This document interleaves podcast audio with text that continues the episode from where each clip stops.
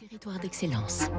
Donnons l'envie d'entreprendre au cœur des territoires avec la Banque Rhône-Alpes, votre banque en région. Il est 6h58. Fabrice Lundi, décidément, la région toulousaine est une terre d'excellence aéronautique, une industrie de plus en plus verte. Il affirme lui-même être le premier constructeur aéronautique digital et éco-efficient Aura Aéro, situé sur l'aéroport de Toulouse-Francazal, a été fondé il y a quatre ans par trois ingénieurs des ex de chez Airbus.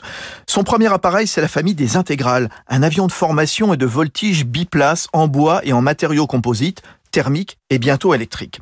La seconde gamme à venir, audacieuse, ce sont les ERA, Electric Regional Aircraft, un appareil de 19 passagers capable de voler jusqu'à 1000 km alimenté par des batteries lithium-ion.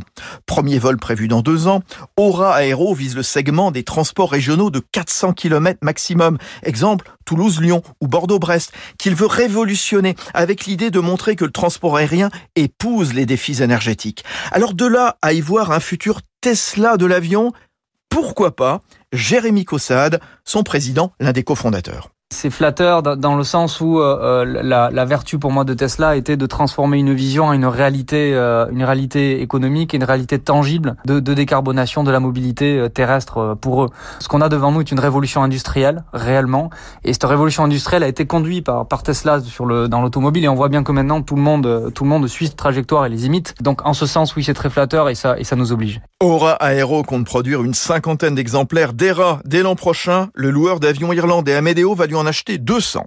C'était Territoire d'excellence